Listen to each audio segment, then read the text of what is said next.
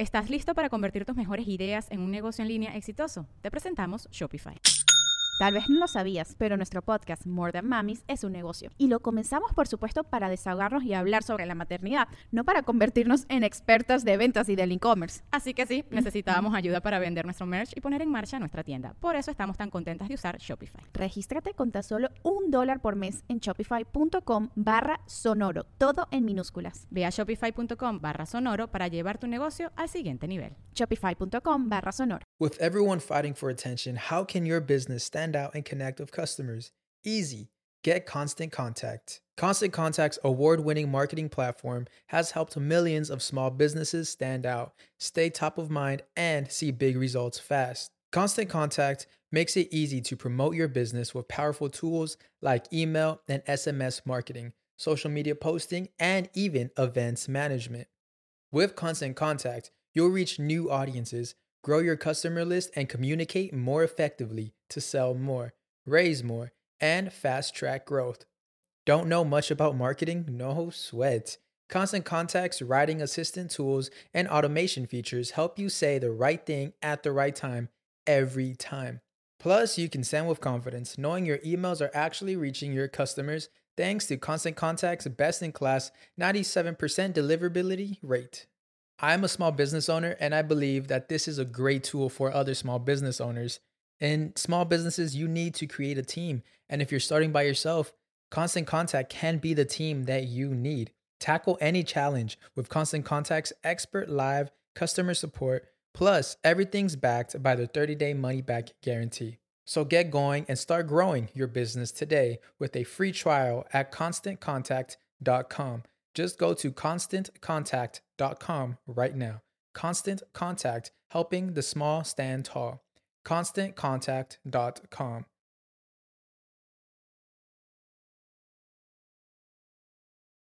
Te tengo un mensajito antes de que comencemos. Tepozcuencos Coyoacán estará ofreciendo cursos presenciales en Amatlán, Ciudad de México y en el Bajío. Búscalos en el Instagram tepos con z-cuencos-coyoacán y entérate de todas las promociones que tienen de instrumentos mágicos, espirituales y místicos. Conéctate con ellos en el teléfono 55 28 62 79 99 o al 55 44 43 0106 si quieres conectar de una forma más íntima con el maestro Jeffrey Torkington, te aconsejo que vayas al podcast y busques el episodio número 37. El título, El poder del sonido. Ahí vas a poder conectar con Jeffrey y ver toda la sabiduría que habita en él. Gracias Jeffrey Torkington por ser el patrocinador oficial de Sabiduría Psicodélica.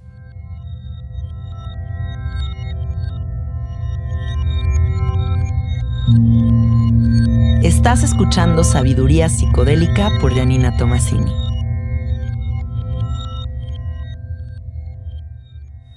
Hola, hola amiguitos, ¿cómo están? Bienvenidos al episodio 152 de Sabiduría Psicodélica. Es domingo y es temprano, son las siete y media de la mañana.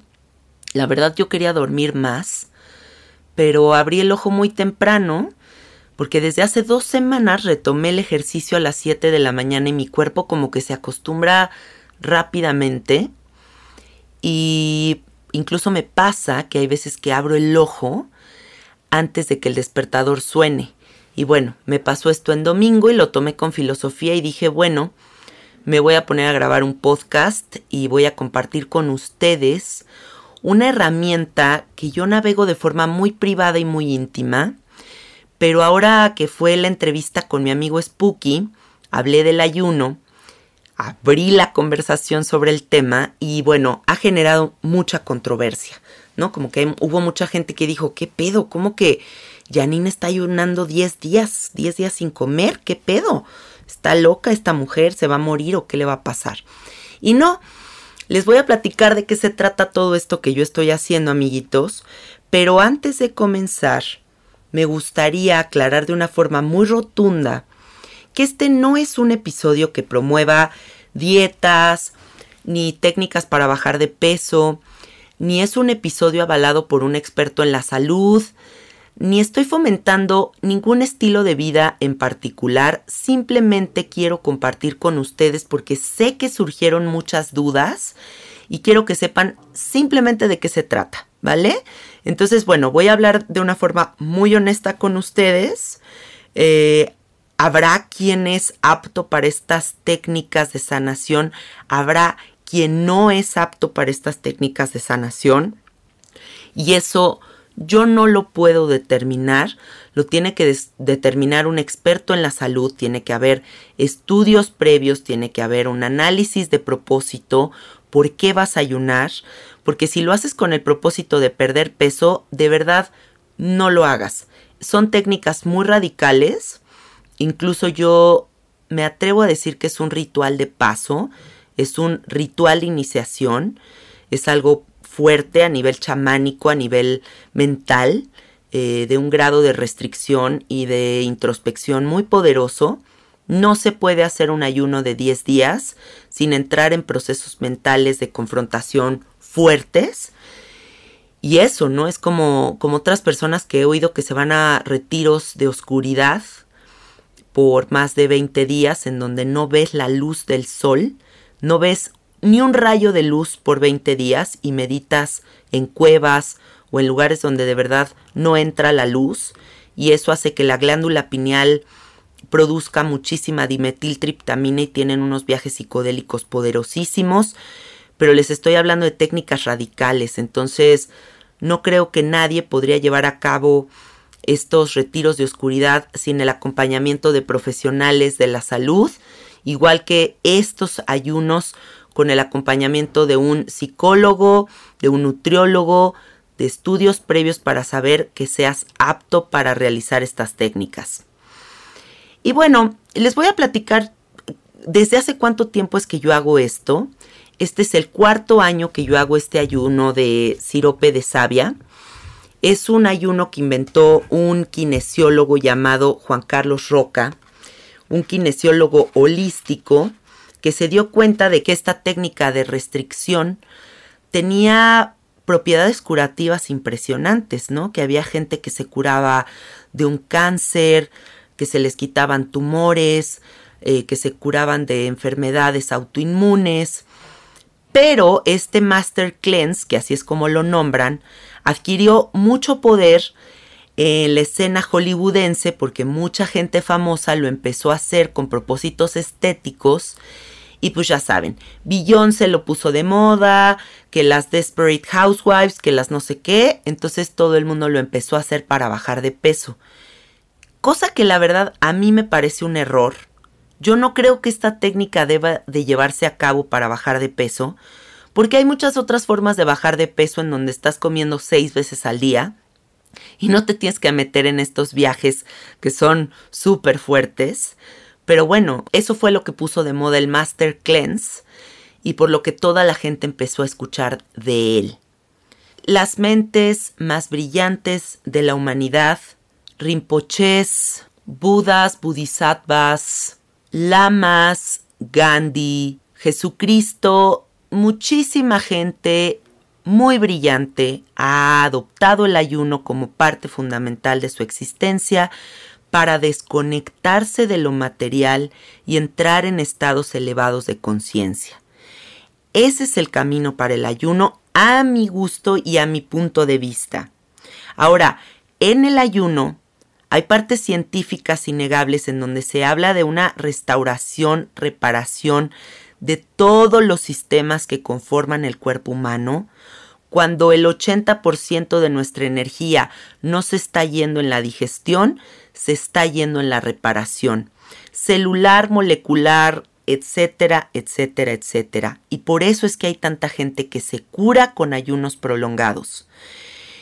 Para la iluminación, para la meditación, para el camino espiritual, el ayuno es una vía en donde nos salimos del sistema, de lo material, lo mundano, el tiempo y el espacio, para navegar la incomodidad, y ponernos un reto mayor en donde me doy cuenta de que soy capaz de navegar este reto y que si soy capaz de navegar esta incomodidad, muy probablemente voy a ser capaz de navegar muchos otros retos que me ponga la vida. La vida no es solamente estar en mi área de confort.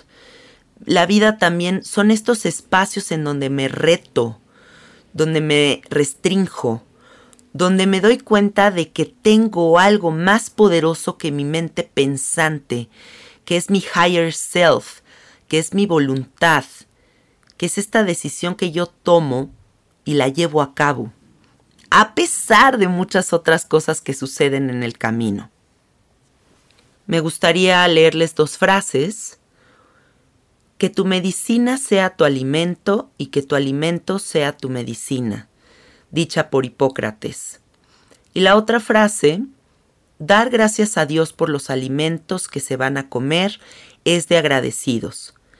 Darle energía con las manos es de conocedores, pero seleccionar correctamente los alimentos es de sabios. Ocúpate de tu salud para no preocuparte por la enfermedad. Juan Carlos Roca, el kinesiólogo que les digo que inventó este método de sanación. Y para quien no sepa qué es esto del sirope de savia o sirope de arce, como es conocido en diferentes partes del mundo, quiero que sepan que es una miel, o savia se refiere a, esa palabra, ¿no? A una miel que se extrae de un árbol. El árbol de palma es uno de los árboles más antiguos de la faz de la tierra. Y sí, es familia de las palmeras. Y la savia se obtiene de cortar la punta del árbol cuando comienza a florecer. De ahí es de donde brota. Y una vez que se retira esta savia, se hierve para que se espese y toma forma de miel. Pareciera, para quienes han hecho medicina, ayahuasca tal cual. Y sabe ayahuasca. La verdad es que eso sí está un poco difícil, amiguitos, porque pues ya ven que la ayahuasca no es que se caracterice por un sabor muy delicioso. Y este sirope que se toma durante estos 10 días, pues es es como ayahuasquita diluida con limón, pimienta de cayena y agua.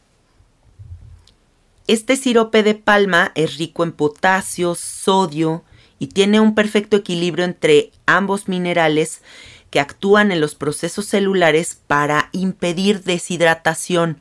Por si tienen el pendiente de deshidratarse, no hay manera de deshidratarse durante este proceso. La combinación de sirope de arce y palma proporciona al organismo la cantidad necesaria de hidratos de carbono, o sea, fructosa y glucosa, por lo que brindan mucha energía.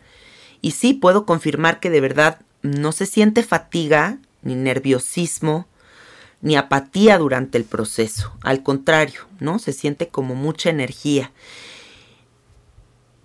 Estos árboles están libres de pesticidas o fertilizantes, por lo cual es un líquido muy natural, eh, libre de tóxicos, y es increíblemente rico en calcio, zinc, magnesio, manganeso, hierro, potasio, sodio, etcétera, etcétera, etcétera.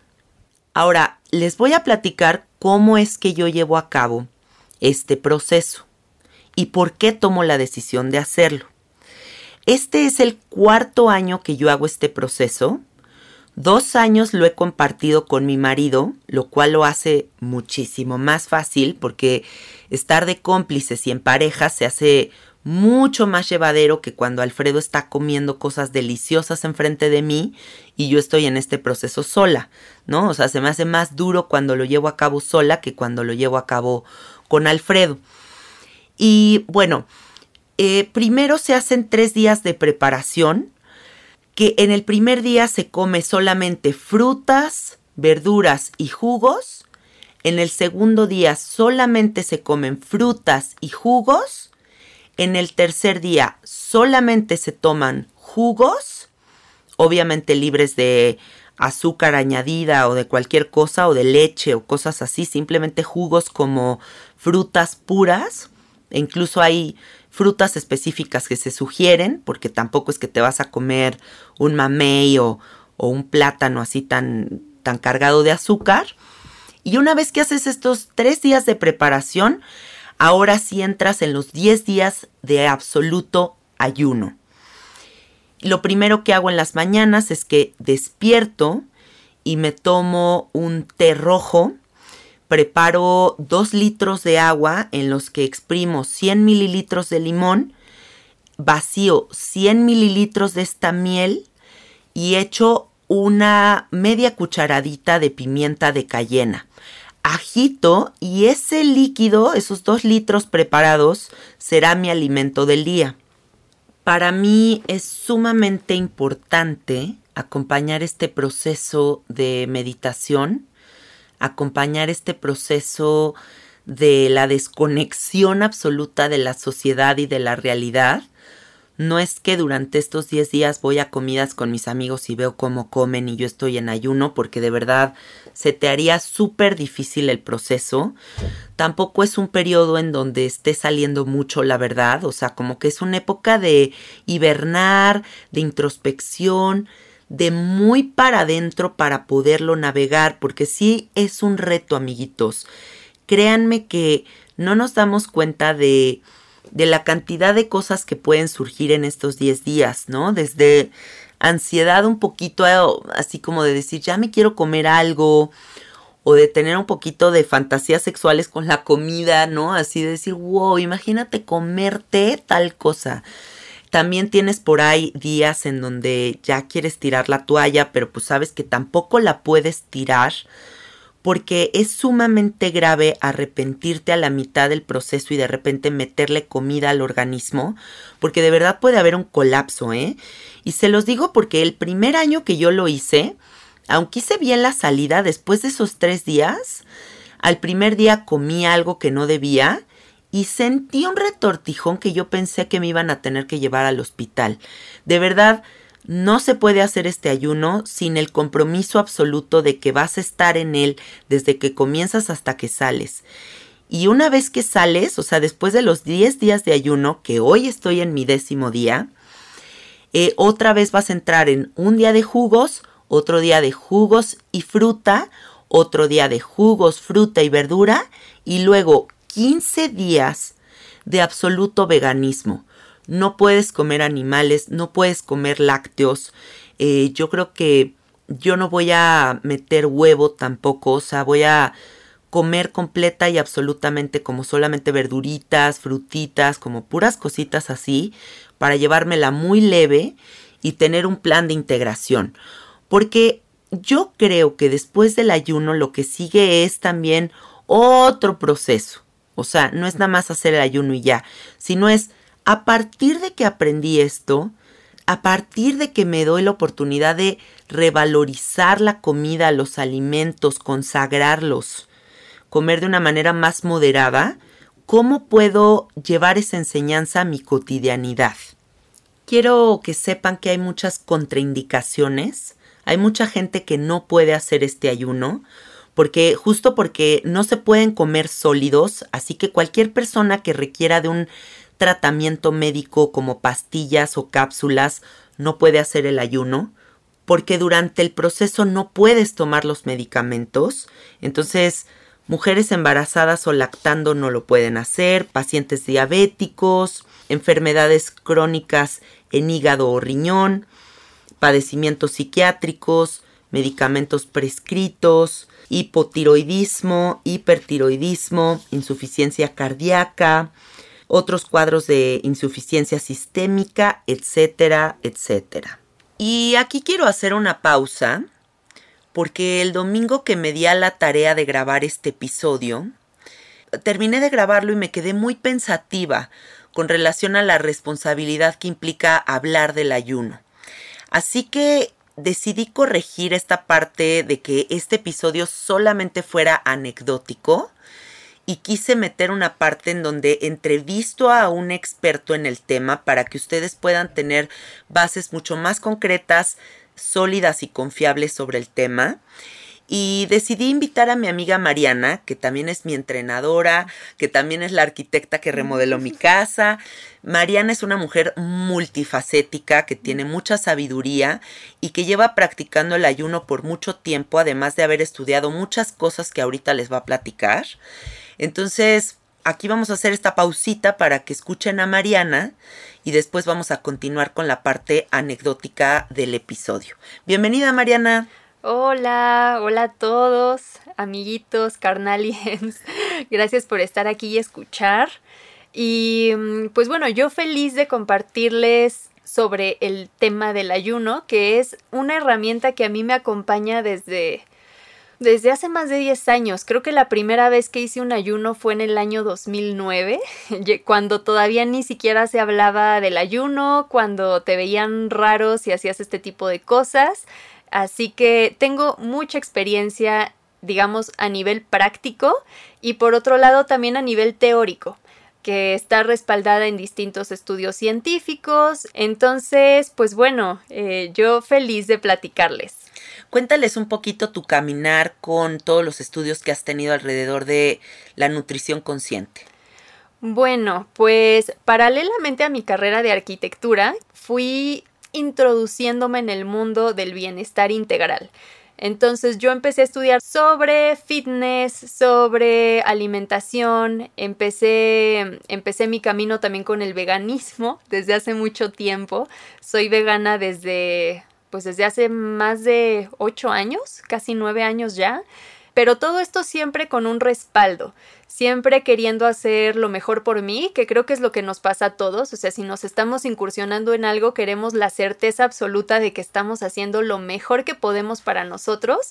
Entonces, bueno, mi, investigación y como que mi hambre de conocer más no ha parado hasta el momento, o sea, hasta el momento sigue, sigue siendo una constante en mi vida. Y justo en este caminar, pues me metí a estudiar Ayurveda, eh, me metí a estudiar eh, health coaching, me metí a estudiar sobre temas específicos que me interesan, como por ejemplo la microbiota intestinal, eh, suplementación, muchísimas cosas que digamos que resumo en mis consultas con pacientes, ¿no? Integro toda esta, todos estos conocimientos que no son ni una ayurveda tradicional, ni una nutrición tradicional, sino una especie de, ¿cómo puedo decir? Como de collage de todas estas herramientas que se integran para formar un programa especializado para cada persona, individualizado. Y eso es muy interesante porque yo creo que ese es el futuro de la medicina, o debería de ser el presente de la medicina, eh, lo integral, esta palabra en donde se integra una visión completa del paciente. ¿Con quién vives? ¿Dónde vives? ¿Estás contento? ¿Estás insatisfecho? ¿Estás estresado? ¿Cuántas horas trabajas al día? ¿Qué estás comiendo? ¿Tomas alcohol? ¿Has hecho plantas de poder? vas al psicólogo, ¿no? Hay tantas cosas que ver antes de determinar la alimentación eh, que tiene una persona o incluso para poder saber de dónde están viniendo los problemas que puede tener una persona. La ayurveda me fascina, yo también estuve un tiempo metida en la ayurveda cuando me metí a estudiar medicina herbolaria, me pareció grandioso. Y para la gente que no sepa de, la ayurveda, cuéntales como a grandes rasgos qué onda.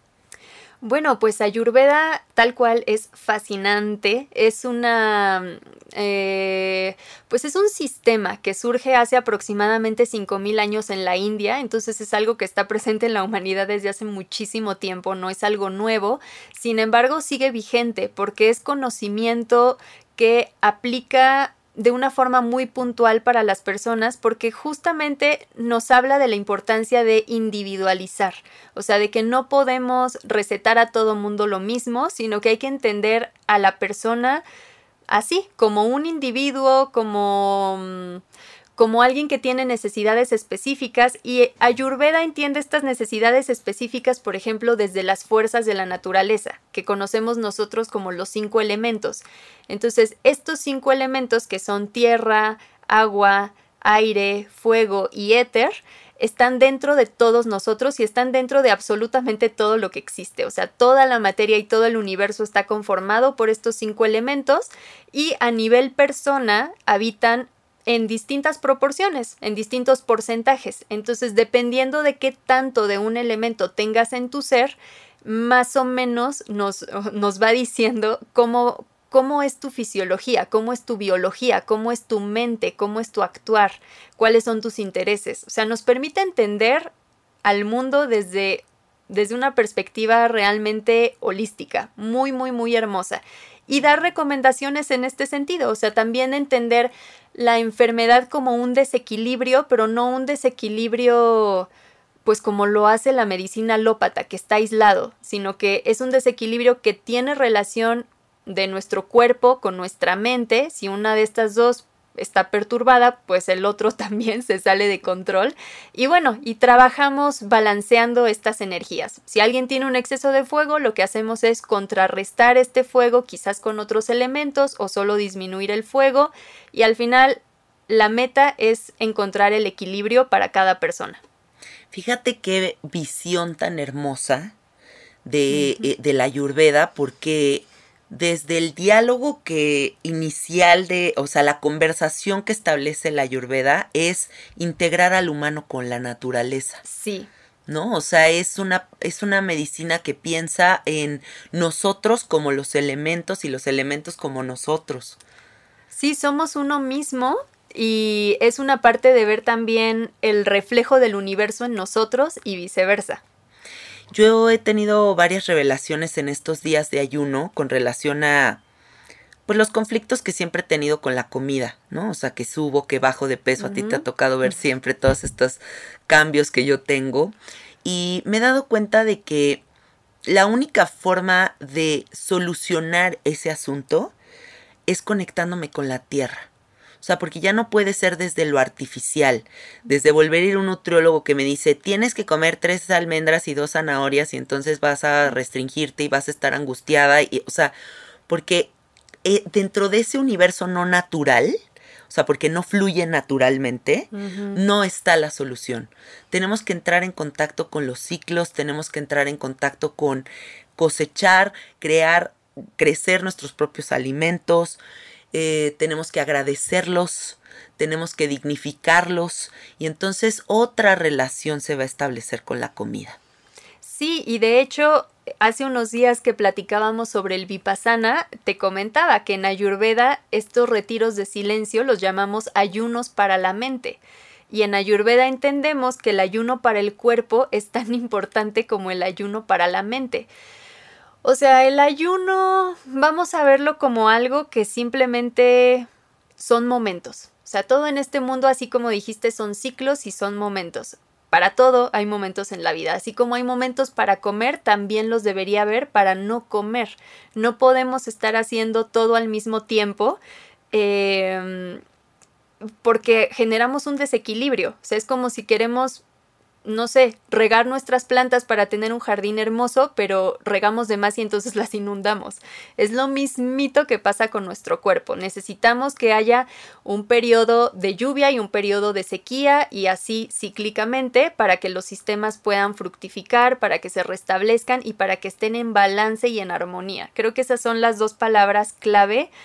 Que, que de forma holística vemos en términos de salud, balance y armonía cuando hay mucho de algo, no es bueno. O sea, eso de, eso de menos es más, más o menos es cierto, y eso de más es más, para nada es cierto. O sea, no puede haber ni de más ni de menos. Tiene que haber el justo necesario.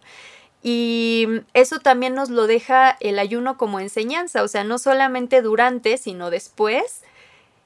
Esta, esta relación con la comida cambia porque empezamos a entender cuánto es suficiente que a veces cuando estamos en el, o sea, como atrapados en la inercia de la vida, no llegamos a captar del todo, ¿no? O sea, estamos todo el tiempo consumiendo y no conectamos con el justo necesario para cada uno de nosotros, que es distinto para mí, es distinto para ti, es distinto para todas las personas. Y es nuestra tarea. ¿Estás listo para convertir tus mejores ideas en un negocio en línea exitoso? Te presentamos Shopify. Tal vez no lo sabías, pero nuestro podcast More Than Mamis es un negocio y lo empezamos por supuesto para desahogarnos y hablar sobre la maternidad, no para convertirnos en expertas de ventas y del e-commerce. Así que sí, necesitábamos ayuda para vender nuestro merch y poner en marcha nuestra tienda. ¿Y cómo suena con Shopify? Llegó otra venta. Shopify es la plataforma de comercio que está revolucionando millones de negocios en todo el mundo. Ya seas un emprendedor desde tu casa o desde donde sea, Shopify es la única herramienta que necesitas para iniciar, administrar y hacer crecer tu negocio sin dificultades. Con Shopify puedo gestionar pedidos, envíos y pagos desde cualquier lugar, brindándote toda la información y estadísticas de tus ventas al detalle. Regístrate para un periodo de prueba con tan solo un dólar al mes en shopify.com barra sonoro, todo en minúsculas. Ve a shopify.com barra sonoro para llevar tu negocio al siguiente nivel. Shopify.com barra sonoro. De cada quien, encontrar ese equilibrio para cada quien. Y irnos un poquito para atrás, observar cuál es la historia de la humanidad, porque se nos ha olvidado que antes éramos nómadas, que éramos recolectores, que éramos personas que comíamos las frambuesas que nos encontrábamos en el camino, que si un día se cazaba un animal, pues una vez al mes se comía carne y se caminaban 11 horas diarias y que, o sea, ¿sabes? Pasaban tantas cosas y el humano era capaz de navegar la realidad de esa forma. Ahora nos hemos transformado en sedentarios y comedores. glotones. Las porciones son descomunales. ¿no? O sea, yo hay veces que de verdad voy a restaurantes que digo, oye, esta ensalada que pedí es familiar o cómo, o sea, ¿cómo me va a entrar este tamaño, no? Sobre todo estas como cadenas como muy americanizadas, que las porciones son muy grandotas. Eh, entonces hemos hecho como unos estómagos muy grandes, hemos echado mucha flojera y pretendemos que nuestra salud siga muy bien desde ese lugar. Entonces también hay que observar cómo el humano se ha transformado en una cosa que por eso es, es que hay una ola tan cabrona de cáncer, de diabetes, de tantas cosas tan terribles, ¿no? Sí, tal cual, o sea, lo que la tecnología y la pues la vida moderna nos han dejado son muchísimas comodidades, o sea, creo que el ser humano ha luchado durante estos últimos años por combatir la incomodidad. Y en su búsqueda de que todo sea cómodo, de que todo sea fácil, nos hemos vuelto personas automatizadas. Como en la película esta de Wally de Disney, que si la vieron, pues se acordarán que todo es así, todo es automatizado, la gente ni se mueve, aprietas un botón y las cosas suceden. Y justamente tenemos que regresar a lo natural. El multiverso, güey. Exacto, exacto, a que tenemos que ser nosotros los generadores y, y los responsables también. Entonces, precisamente, sí, si nos, si nos vamos atrás a la época de las cavernas totalmente, habían momentos de hambruna y habían momentos de comer. Entonces nuestro cuerpo humano está preparado para este tipo de procesos. Esos son los procesos naturales para nosotros, no el tener comida disponible en nuestra alacena y en nuestro refrigerador las 24 horas al día. Eso no es lo natural. Em, entonces, es por eso que en investigaciones recientes, pues empezaron a echar un ojo al tema del ayuno y dijeron, oye, pues esto es como ha sido siempre, entonces vamos a ver qué este, pues qué hay detrás de todo esto, qué beneficios hay, qué sucede si la gente regresara a implementar este tipo de cosas que no se trata de matarnos de hambre, no se trata de, de verlo tal cual como una dieta o como una restricción, sino simplemente como un timing momentos para cada cosa. Un momento para comer, un momento para hacer una pausa. Y tiene que ver con, con, los ritmos de la naturaleza también. O sea, por ejemplo, a mí en consultas ayurveda me preguntan mucho por el tema del, del ayuno y me dicen, oye, es que en el ayurveda no se usa el ayuno como tal. Y es más o menos cierto, o sea, no se usa el ayuno como lo hemos visto en los últimos años, eh, así como estos super cleanses, como de una forma más, más estudiada. En Ayurveda lo que se hace es verlo como de una forma muy circadiana. Nosotros sabemos que cuando se pone el sol es el momento de despertar, de más bien cuando sale el sol es momento de despertar, de salir, de empezar a vivir un nuevo día, ¿no? Y cuando el sol empieza a decaer es momento de que preparemos nuestro cuerpo para el descanso y el reposo y obviamente la reparación y la restauración. Entonces, ¿qué significa esto? Que si lo vemos desde este punto de vista circadiano, cuando el sol empieza a ocultarse, pues no deberíamos consumir alimento, porque el alimento nos pone otra vez en ese modo operativo, en ese modo de, ah, digestión, ah, preparar, ah, ahora lavar los platos, ahora, o sea, estamos otra vez integrando actividades cuando en realidad a partir de las, pues vamos a decir, 6 de la tarde, Nuestras actividades deberían ser apago la computadora, pongo las luces de mi casa bajitas, evito luces artificiales provenientes de dispositivos, eh, pongo unas lamparitas tenues, pongo música tenue, me pongo a, me preparo para meditar, me preparo un tecito, o sea, ya no es este acelere, comida, eh, y sigo en la computadora y ceno mientras estoy en un Zoom, o sea, ese estilo de vida es lo que nos ha dado en la torre como especie. Y la gente no me dejará mentir. Todos hemos experimentado una noche en donde tienes pesadillas o duermes de la fregada porque comiste muy fuerte. Tal cual, o sea, y es que es eso, en la noche no es un momento para, para comer. Ahora, me gustaría, Mariana, que nos cuentes un poquito. Eh, ¿Qué cosas has investigado? ¿Qué cosas sabes sobre el ayuno? ¿Qué es lo que le pasa a nuestros cuerpos en este proceso? Eh, para que la gente lo entienda desde un lugar como mucho más concreto. Pues bueno, para empezar, es importante aclarar que existen muchos tipos de ayuno. O sea, el ayuno más llevable, más fácil de practicar por todo mundo, eh, sería este ayuno visto desde un punto de vista circadiano. O sea, creo que eso es algo o sea, como un enfoque muy, muy, muy fácil que todos podemos digerir a nivel mental, que nos puede hacer mucho sentido. Y es simplemente eso, seguir los ciclos del sol.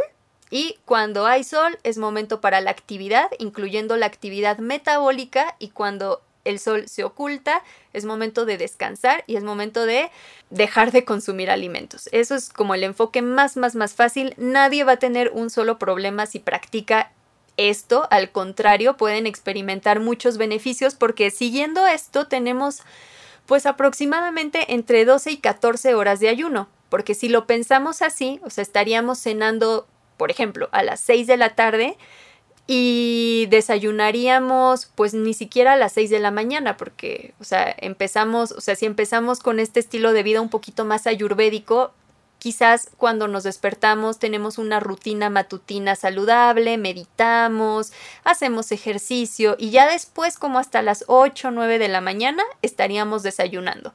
Entonces ahí tenemos un buen periodo bastante saludable a nivel descanso digestivo y a nivel de dar una pausa e incluso reparar nuestra flora intestinal. Entonces, bueno, ese es como un punto de vista muy sencillo. De ahí nos podemos ir expandiendo, podemos ir subiéndole rayitas de qué tan, qué tan complejo lo queremos hacer. Y también con el grado de complejidad le vamos subiendo rayitas a la efectividad. Entonces, pues bueno, otro tipo de ayuno es el que, el que conocemos hoy en día como ayuno intermitente, que lo asociamos con ventanas de ayuno de 16 a 18 horas y ventanas de comida de 6 a 8 horas, ¿no? Depende del enfoque que estemos, del que estemos hablando.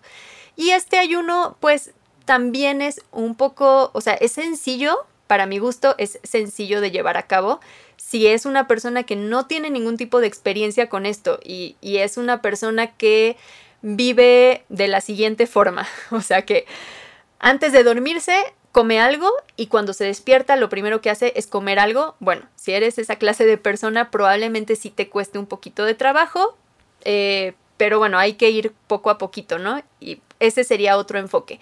Y el otro enfoque sería el ayuno prolongado, que es del que tú nos estás platicando más en este, en este episodio. Un ayuno prolongado se puede considerar a partir de las 24 horas de ahí nos podemos ir a 24, 36, 48 y bueno, hasta días. Después de las 48 horas definitivamente se podría hablar de esto como un ayuno terapéutico, que ya lo estamos viendo como algo tal cual para sanar nuestro cuerpo. No es que no esté sucediendo en, en los ayunos más cortos, pero digamos, si es una persona que tiene una intención incluso clara como de tratar un cáncer, estaríamos hablando de un ayuno terapéutico y tiene que ser así de, prolongado y así de agresivo, por decirlo de, de una forma, porque necesitamos que nuestro cuerpo entre en un shock.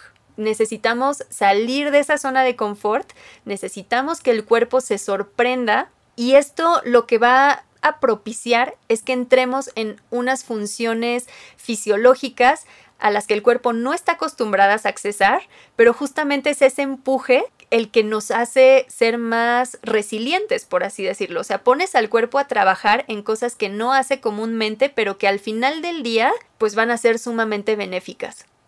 Qué interesante, porque yo he visto exacto muchos tipos de ayuno, ¿no? Desde la gente que practica los ayunos intermitentes, gente que simplemente un día se desintoxica, pero también he oído muchas mujeres que tienen ovario poliquístico eh, o problemas hormonales y que los doctores les recetan tres días completos de ayuno mensual y que con esto su periodo se empieza a regular de manera impresionante, se mejoran en todos los sentidos, empiezan a estar como muy muy bien, se curan y es gracias al ayuno, son gracias a estos espacios. También he oído de gente que tiene problemas gastrointestinales fuertísimos, o sea, ya como, sí, como cosas difíciles de tratar, que les hacen los ayunos y que también los curan con eso. O sea, que hay muchas enfermedades que las están curando con estos periodos de dejar de comer.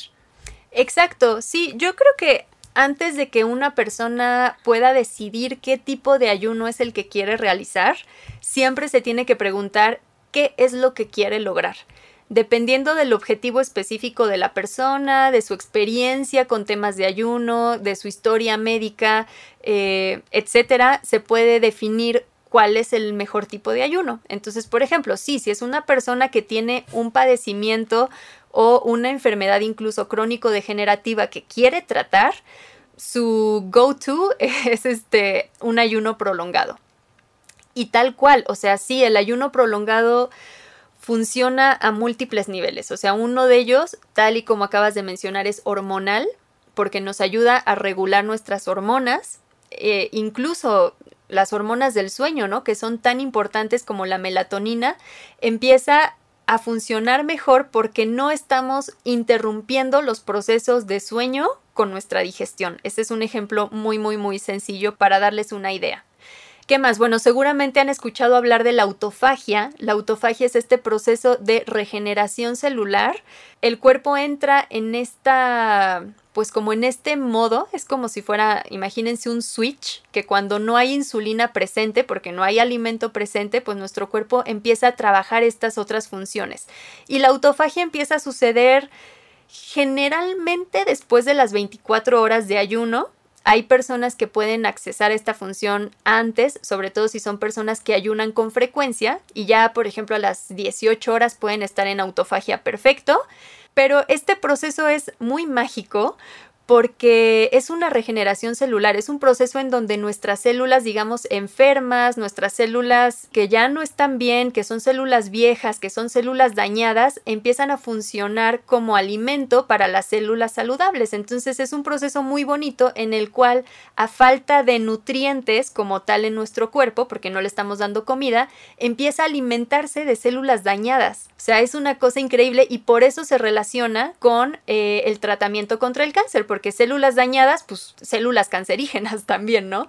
Y células adiposas, que muchas de estas células, o sea, el exceso de grasa que tenemos en el cuerpo, sí tiene sus funciones la grasa en el cuerpo, claro, o sea, nos sirve de aislamiento, nos sirve para muchas cosas tener grasa, pero cuando hay un exceso de, el cuerpo lo identifica y empieza también a alimentarse de estas células. Entonces es como hacer una depuración de nuestro cuerpo sin meternos nada, o sea, sin decir, ah, las pastillas, ah, esto, lo otro, simplemente con abstenernos de comida propiciamos que el cuerpo encuentre su combustible en lo que ya no le sirve. Es una maravilla. Yo he sabido de casos de gente que se cura de cáncer gracias a corregir su alimentación. O sea que durante este proceso de quimioterapias y de cosas tan difíciles que se vienen cuando te detectan un cáncer, lo acompañan de una alimentación alcalina y logran curarse, de verdad. O sea, porque la acidez, háblales un poquito de esta parte como de la acidez y lo alcalino,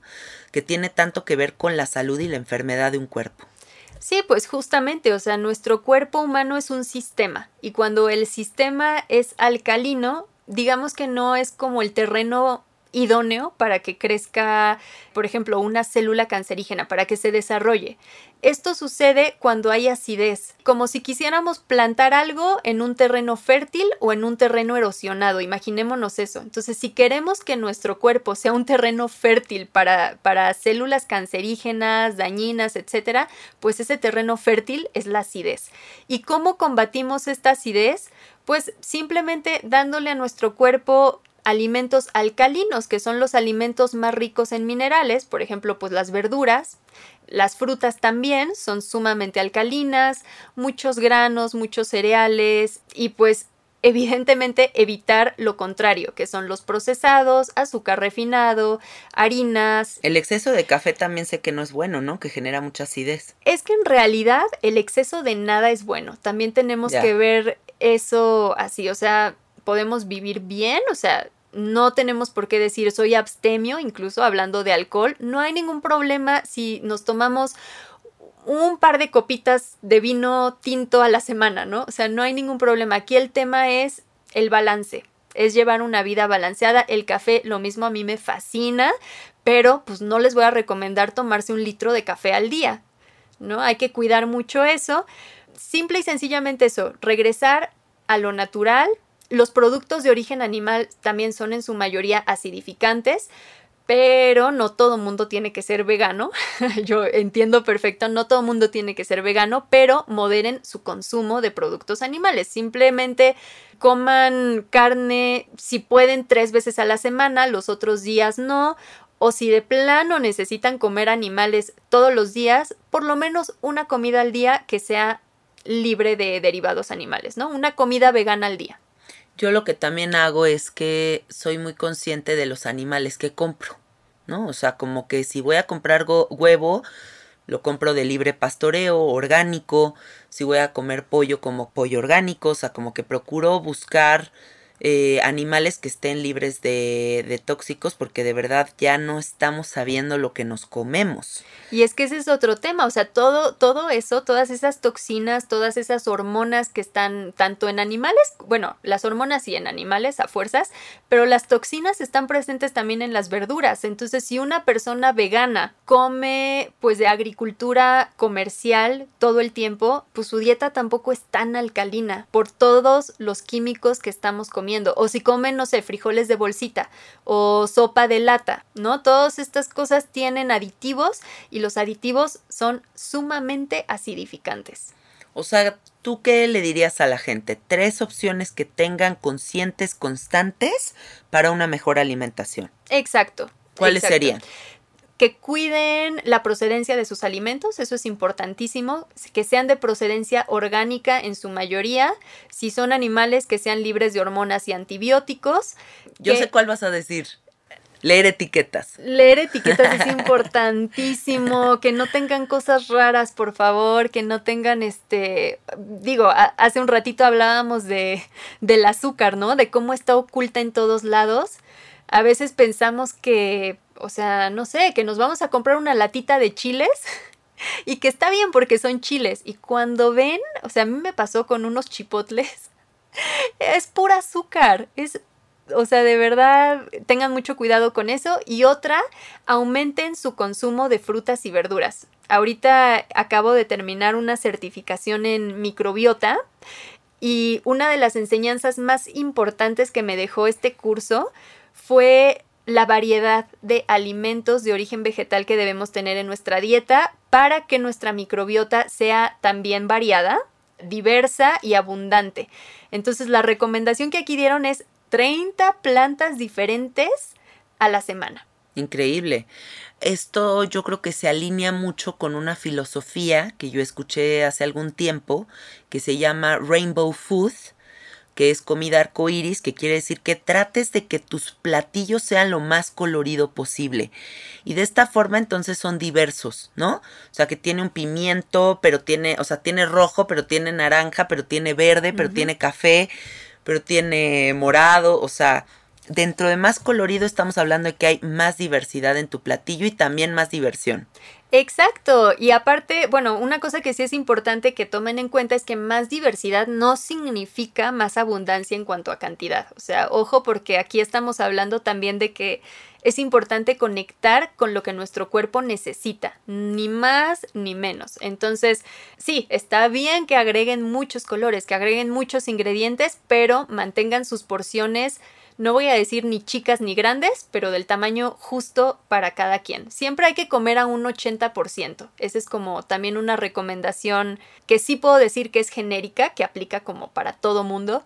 Hasta el 80% de sentirnos satisfechos, porque si nos llenamos hasta el tope, ya estamos hablando de que comimos de más. Claro, y cuando te pasas, también hay una fatiga y un proceso como indigestión. de indigestión y ay, me quiero ir a echar, ya tengo mucha hueva, ¿no? O sea, como que hasta te bajonea. Sí, ese letargo, eh, sí, es un indicador de que comimos de más, pero bueno, aquí para regresar al tema del ayuno, quiero retomar esta idea, porque se habla mucho de que el ayuno nos da energía, ¿cierto? Tú ya lo experimentaste. Cuando estamos en ayuno sentimos como nuestro cerebro súper enfocado, sentimos que nos rinde más la vida, sentimos que, que tenemos energía para hacer cosas. ¿Y esto a qué se debe? Pues precisamente a que no estamos gastando energía en un proceso digestivo y también viene una parte evolutiva en nuestro cerebro. O sea, si nosotros nos ponemos a pensar, cuando no tenemos alimento, estamos enfocados, o sea, veámoslo como si fuéramos nuevamente el hombre de las cavernas, ¿no? Si no tenemos alimento, tenemos que estar despiertos, tenemos que estar a las vivas para conseguir el alimento, ¿no? O sea, estamos fuera de nuestra zona de confort y estamos prestando atención, estamos presentes. En cambio, cuando tenemos alimento, como que nuestro cerebro ya se relaja, ya podemos ponernos a dormir, o sea, pensemos hasta en un león, ¿no? Cuando hay un león hambriento está así como, sí, a las vivas, o sea, súper al pendiente de todo. Ya cuando comió, se duerme, se relaja y hasta que le vuelva a dar hambre. Y eso es lo que pasa en nuestro cuerpo cuando estamos en ayunas. O sea, es como desde nivel evolutivo, como nuestro cerebro está despiertísimo. Sí, por eso puedes hacer tantas cosas, aunque la gente pensaría que estás ayunando y que estás débil o cansado. A mí me gustaría agregar, para que la gente sepa, que lo más importante cuando se hacen estos ayunos prolongados es estar en un estado mental en el que sabes que estás navegando esta prueba. O sea, ¿qué les quiero decir con esto? Que uno no puede estar en ayuno en modo me quiero ir a comer unos taquitos. O no puedes estar en ayuno, pero es que se me está antojando ir a una fiesta con mis cuates donde va a haber alcohol. ¿No? O sea, tienes que estar en un mindset en el que estás en el ayuno. Y eso hace que estés como dentro de un círculo seguro. Y ese círculo está enfocado en lo que tienes que hacer. Algo muy importante que quiero que sepa la gente, no estás cagándote de hambre, porque eso yo creo que la gente se imagina que estás muriéndote de hambre y de verdad no te da hambre en el proceso, es algo muy sorprendente, no sientes hambre, porque cuando estás comiendo estás al pendiente de comer, pero cuando no estás comiendo, simplemente no entras en contacto con esa sensación. Y entonces nos damos cuenta cómo la mente está generando la realidad. Aquí hay varios puntos importantísimos para, para tocar. O sea, número uno, desde, o sea, a nivel estudios clínicos está demostrado que, digamos, en un proceso de ayuno, más o menos a las 20 horas que no has ingerido alimento, tu hambre fisiológica empieza a decaer. O sea, cuando estás a las 16 horas más o menos sientes hambre física. Cuando estás en las 18 horas, como que esa hambre física empieza a decaer un poquito a las 20 horas, 24 y todavía pasadas las 24, el hambre disminuye, disminuye y disminuye. Entonces eso es algo muy importante que está comprobado. Ahora, otra cuestión.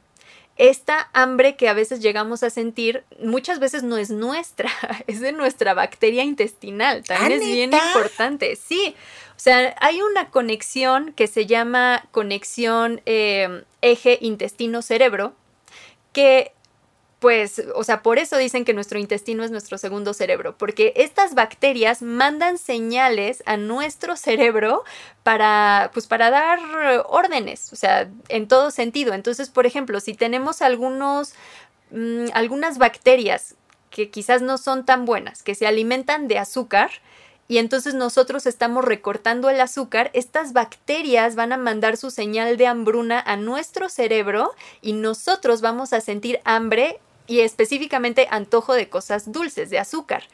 Pero a veces no somos nosotros, no es de, ay, es que soy codependiente del azúcar. ¿Qué tal que no? O sea, muchas veces son nuestras bacterias las que nos están dando órdenes de qué tenemos que hacer. Entonces, esto también es bien importante. Muchas veces hay un equilibrio, más bien no muchas veces, siempre, siempre que estamos en procesos de ayuno, estamos equilibrando nuestra, nuestra microbiota intestinal porque a medida que quitamos alimento para las bacterias nocivas, estas van muriendo por inanición porque no tienen alimento, entonces se mueren, y entonces eh, vamos equilibrando van muriendo más de las malas y van proliferando más de las buenas. Y este equilibrio es fundamental para nuestra salud intestinal y también nos lleva a sentir menos antojos y menos ansiedad por comer. Está comprobadísimo que existen bacterias, por ejemplo, que están relacionadas con la producción de serotonina. De hecho, si no tenemos estas bacterias, es muy posible que nos sintamos infelices porque no producen este, o sea, porque nuestro cerebro no produce serotonina gracias a que nos faltan estas bacterias. Y otras están eh, relacionadas con la producción de GABA. Entonces, también mientras más equilibrada y más saludable sea nuestra microbiota, más equilibrada y más saludable va a ser nuestra forma de pensar y nuestra cuestión emocional. Todas las personas deprimidas que nos estén escuchando, lo primero que yo digo que tienen que hacer para empezar a ver qué está pasando ahí es observar qué están comiendo. Yo sí creo firmemente que en esta visión integral tenemos que empezar a observar si nuestra comida nos está llevando a esa depresión, a esa ansiedad, porque yo cuando como mucho azúcar sí siento una ansiedad que no me pertenece. Cuando estoy muy tragona de los panes y así, siento que hay una como angustia con la realidad que no me pertenece. Y porque también sé que cuando ando muy tragona estoy rebasando los límites de lo que realmente debería de comer y entonces el cuerpo no sabe qué hacer con tanta cosa adentro y lo empieza a sacar en ansiedad, pero miedo al futuro, pero overthinking, pero y se va para otros lados. Entonces observemos realmente esta parte que dice Mariana, cómo estamos comiendo y qué estamos comiendo y si eso está influyendo en cómo estoy percibiendo la realidad. Bueno, pues lo que se recomienda, por ejemplo, para tener una flora intestinal que nos esté favoreciendo a nuestra psicología, eh, polifenoles, antioxidantes, bueno, antioxidantes pueden ser vitamina A, vitamina C, vitamina E, ¿no? Entonces alimentos que sean ricos en todo esto, mantener una muy buena hidratación con minerales, consumir omega 3. Entonces, o sea, son, son cosas que son sencillas de implementar pero también tenemos que ver el disminuir lo que no nos hace bien. O sea, no podemos alimentar a lo bueno y alimentar a lo malo a la par porque no, no va a haber un, un equilibrio. Tenemos que bajarle a lo que alimenta la bacteria nociva y subirle a lo que alimenta la buena. Entonces, de esa forma les garantizo que su sistema cuerpo-mente va a funcionar de forma correcta. Pero lo que quiero decir es, en general, en los momentos en los que estamos comiendo mal, sí puede haber una tendencia a la depresión con el cuerpo que habitemos. Sí, claro, y por ejemplo también cuidar nuestro, o sea, si hemos consumido antibióticos y después nos sentimos medio mal de estado de ánimo, también va por ahí, o sea, sí, sin, sin importar este cómo está nuestro cuerpo físico, o sea, a nivel, a nivel peso, forma, etcétera, el simple hecho de consumir antibióticos que ya nos está causando un desequilibrio en nuestra microbiota nos puede hacer sentir muy mal después y no tiene nada que ver con la enfermedad que quizás acabamos de atravesar. Tiene que ver con que mató a nuestra flora intestinal. Entonces, bueno, ahí pongamos atención, comamos más alimentos fermentados, muchísimas plantas, muchos antioxidantes, muchos polifenoles y pues bueno, esta, esta relación entre intestino y cerebro, van a ver cómo, cómo mejora. Y pues bueno, el ayuno es un súper coadyuvante de todo esto, ¿no? Como les decía, nos ayuda a restaurar este equilibrio de forma general. Me encanta, Mariana.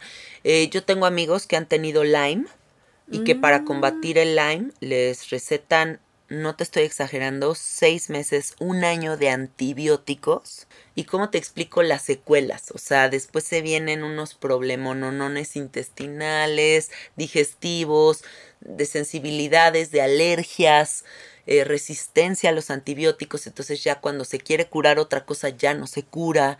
¿no? O sea, hay muchos problemas que, que estamos viendo como de ese tipo con el excesivo uso de los antibióticos. Exacto, sí, y digo, habrá casos en el Lyme que no, no sé, o sea, yo creo que a veces es importante y es necesario usar medicina alópata, probablemente no haya de otra, no sé, pero yo sugiero mucho a todo mundo que busquen otras formas de medicina también. Quienes nos están escuchando y puedan, tengan la posibilidad de acercarse a medicina más holística, más homeopática, más integral, con, con practicantes de la salud que entiendan esta relación entre cuerpo, mente y espíritu, que no están separados. Híjole, para mí es importantísimo, porque si dices, no, es que tengo depresión y te mandan con el psiquiatra. No, pero es que estoy mal del estómago. Ah, vete con el gastroenterólogo. Ah, no, es que este, estoy teniendo, no sé, crisis existencial. Ah, pues vete, vete con el cura de tu iglesia. Si separamos todo, o sea, por ahí estamos mal, ¿no? Ya estamos empezando mal porque es una desintegración cuando deberíamos de integrar nuestros cuerpos físico y sutiles en un todo. Me encanta, Mariana. Muchas gracias. Ahora quiero que sepan que Mariana comparte unas recetas deliciosas veganas ahí en sus redes, que da cursos de comida consciente. Así que quiero que la sigan en el Instagram. ¿Cuáles son tus redes? Eh, pues miren, les comparto. Mi cuenta personal es arroba marian, así como suena, con una N, guion bajo B chica F, marian guion bajo BF. Y bueno, esa es mi, mi página como de practicante de salud. Así que ahí me pueden encontrar, contactar, etcétera. Doy programas, eh, bueno, consultas ayurveda, eh, guías en términos de ayuno para determinar cuál es la práctica correcta para cada persona, qué quieres lograr, etcétera.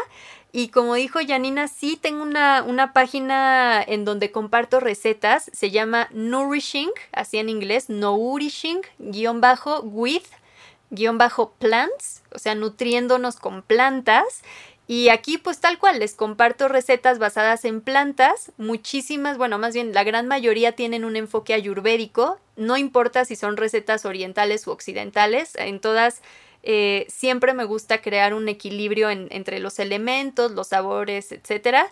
Y pues bueno, ahí aparte están súper, súper buenas para que empiecen a integrar más de lo bueno en su vida algo que a mí me ha servido muchísimo eh, en este periodo en donde quiero reconciliarme con la comida desde un lugar muy amoroso, no estricto, no de presión, sino de como de mucha armonía, me ha servido mucho seguir cuentas de Instagram que tienen contenido valioso, ¿no?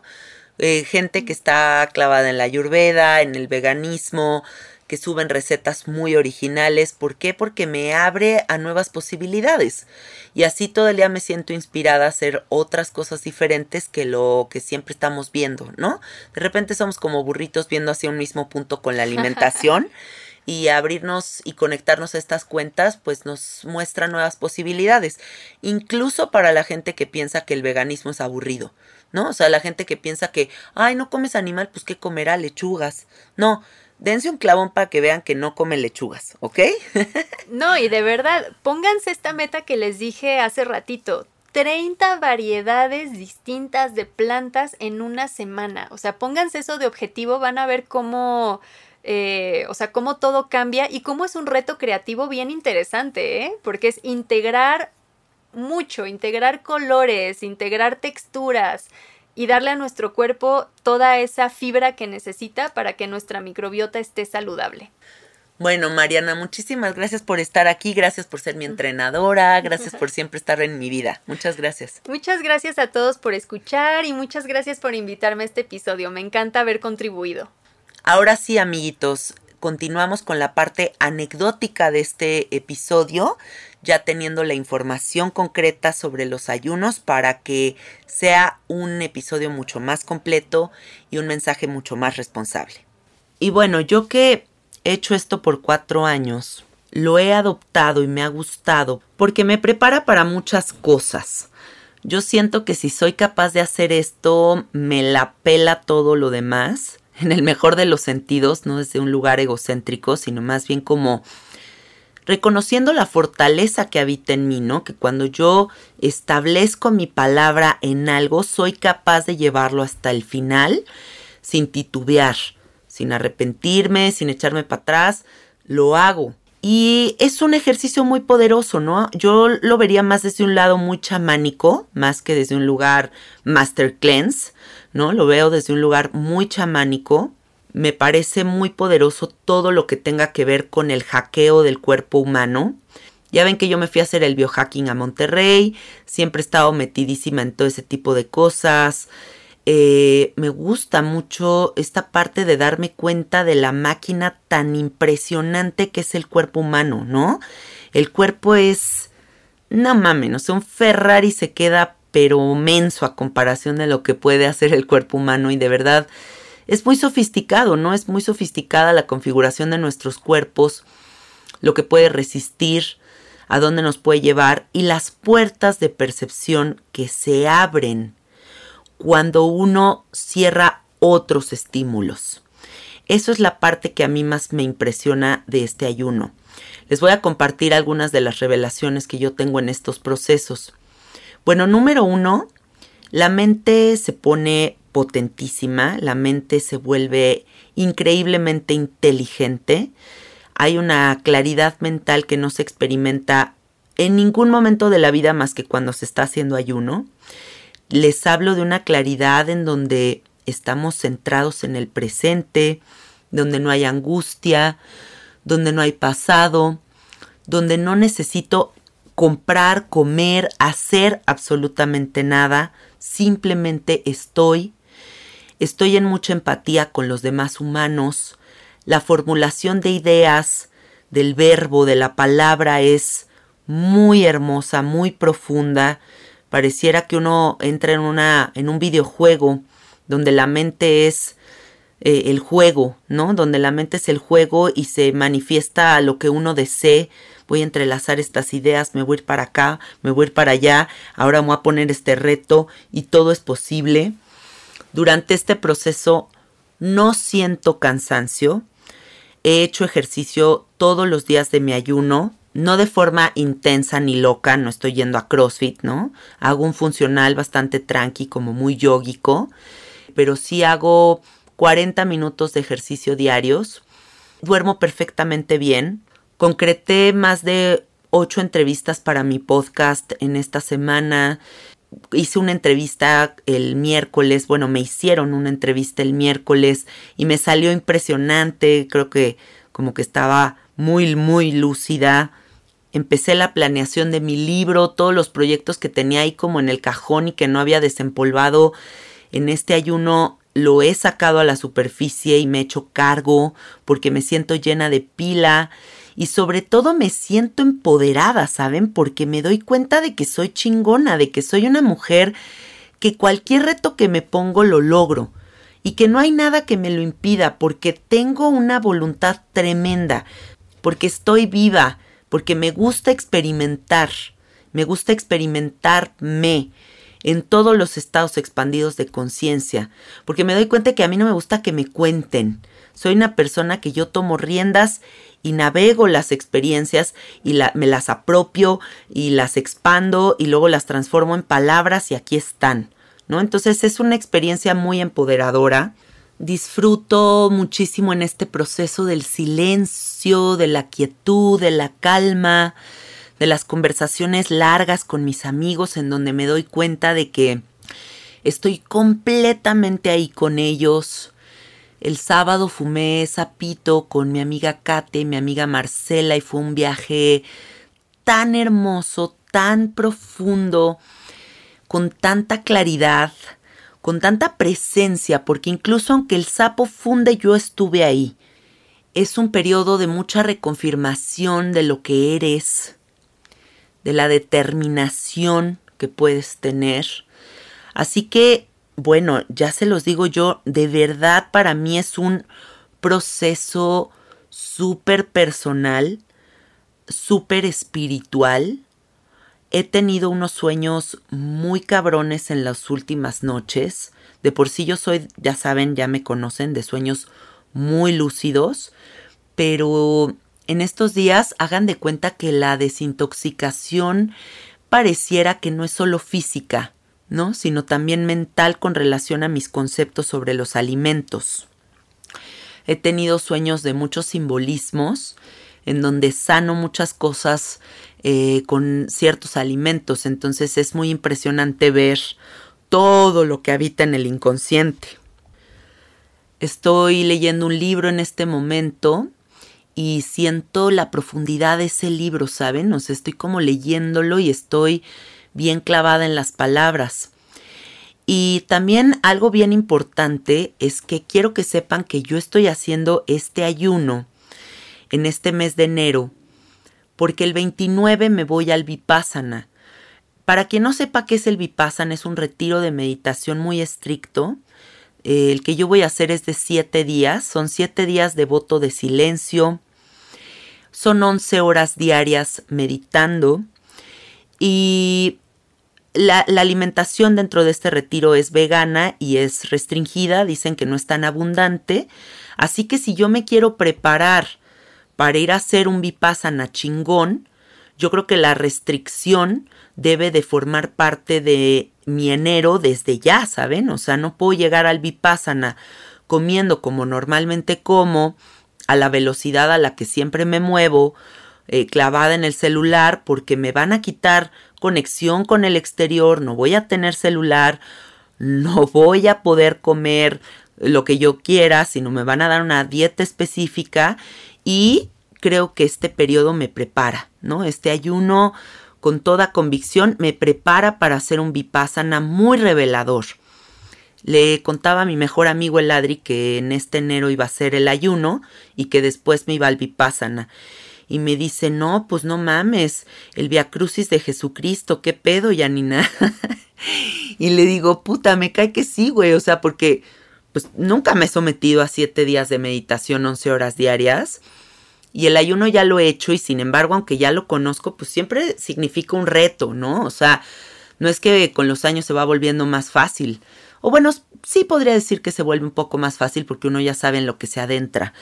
Pero bueno, de todos modos es un proceso fuerte. Eh, de verdad, no se los cuento para que todo el mundo lo haga, se los cuento para aclarar dudas, para que sepan que no es simplemente que estoy dejando de comer y ya está. Yo siempre he hecho mis ayunos con propósitos espirituales. Algo que también me gusta mucho pensar cuando estoy haciendo estos procesos es que para mí es una ofrenda para la tierra, ¿no? Es una ofrenda para la humanidad. Imagínense si todos los humanos, 10 días al año, no consumiéramos alimentos y no generáramos basura. O sea, imagínense las toneladas de basura que podríamos ahorrarle al mundo o la cantidad de litros de agua de cosechas de zanahorias, betabeles, pero la alimentación de la vaca, pero los campos. Imagínense todo eso si todos como ofrenda a la tierra hiciéramos un ayuno al año. O si no es 10 días porque de plano eso dices, no mames, esta vieja está loca, pues aunque sea un día al mes.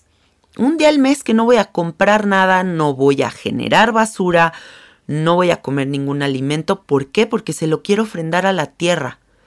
Porque quiero dedicarle este sacrificio a la tierra para agradecerle. ¿No? Porque sí también es un sacrificio, si lo vemos de un lado católico es medio sacrificio. Pero sí es bonito, ¿saben? También como una ofrenda en donde digo, ahorita me desconecto de lo mundano para entrar en contacto con lo divino. Estos días he estado cantando de una forma muy hermosa, o sea, como que mi voz como que se abrió mucho más con el ayuno, ¿no? Porque de verdad pues estás expandido, estás como súper centrado, no estás con los pies en la tierra, si estás muy en lo etéreo.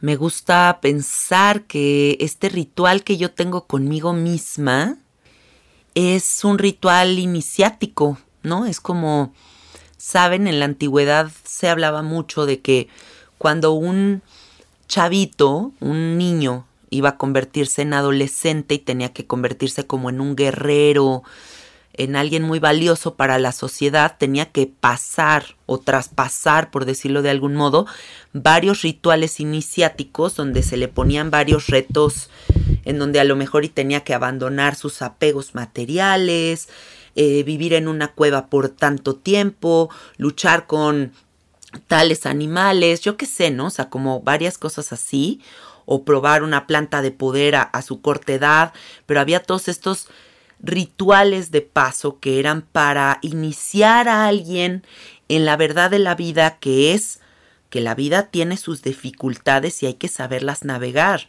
Entonces, para mí, desde lo más íntimo, es ponerme a prueba, es como iniciarme en esa verdad que siempre me ha gustado mucho tener presente porque así valoro más las cosas, ¿no? O sea, yo siempre tengo presente que mi paso por esta dimensión es temporal y que lo único que vengo a hacer es a disfrutar, a expandirme, a evolucionar y a ser feliz. Pero ¿cómo hago todo eso? ¿Cómo puedo realmente ser una persona feliz? Sabiendo que no todo en la vida es felicidad. Y que cuando vengan esos retos difíciles, yo los voy a saber navegar. Entonces, bueno, el ayuno es todo eso, amiguitos. El ayuno es ir para adentro, confrontación. Es duro, es duro porque, por ejemplo, el quinto día sí, el Alfredo y yo dijimos, Madre de Dios. Mi amiga Marcela también está haciendo el ayuno y hemos estado chateando y hablando para ver cómo va la una y la otra. Y pues sí, también Marcel el quinto día dijo, no, no, no estoy valiendo gorro. O ayer, por ejemplo, fui al mercado de Medellín a comprar todas mis verduras y mis frutas para la semana.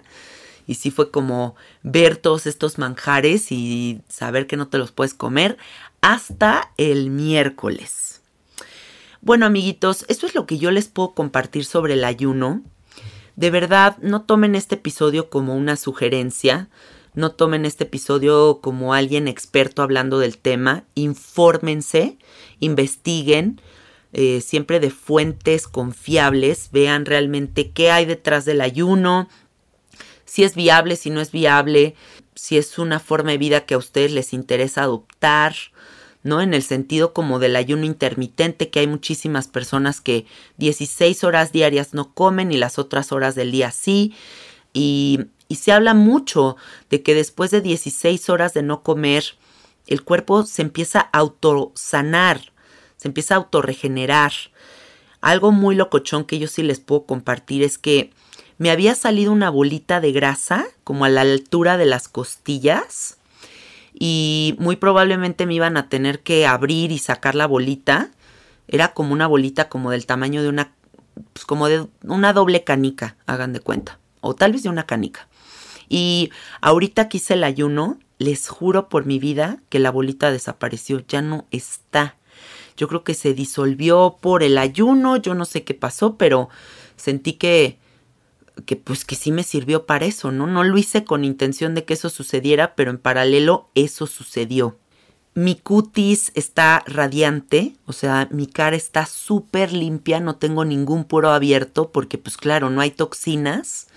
Les puedo compartir también que en los 15, bueno, 16 días totales que dura este proceso, 3 días de entrada, 10 días de ayuno, 3 días de salida, sigo haciendo del baño nunca paras de ir al baño, haces muchísima pipí, sigues yendo a hacer del 2.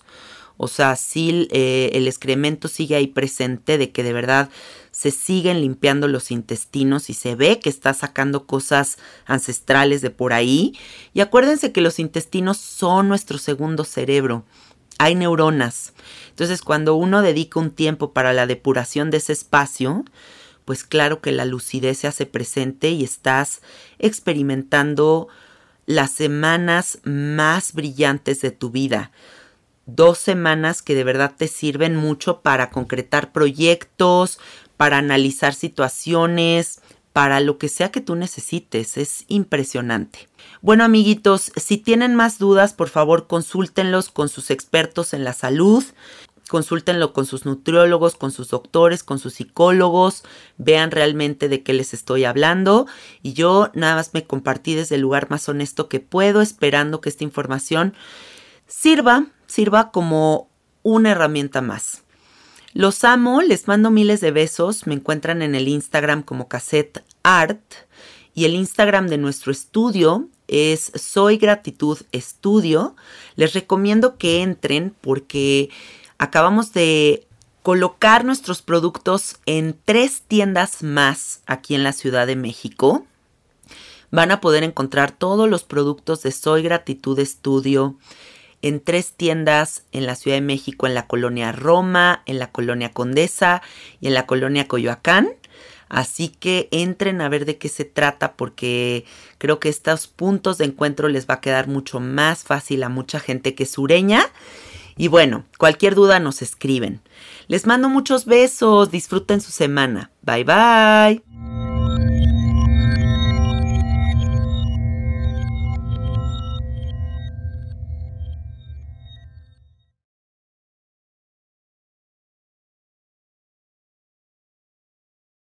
¿Estás listo para convertir tus mejores ideas en un negocio en línea exitoso? Te presentamos Shopify.